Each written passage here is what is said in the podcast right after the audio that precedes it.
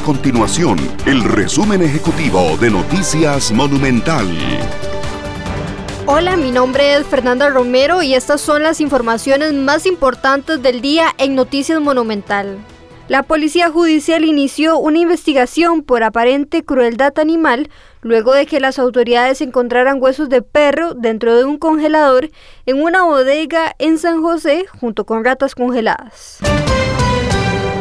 Un nuevo proyecto de ley pretende suspender el cobro de los créditos durante tres meses para las personas y empresas afectadas económicamente por la pandemia del COVID-19.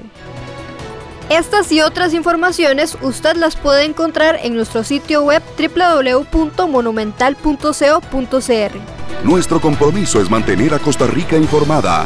Esto fue el resumen ejecutivo de Noticias Monumental.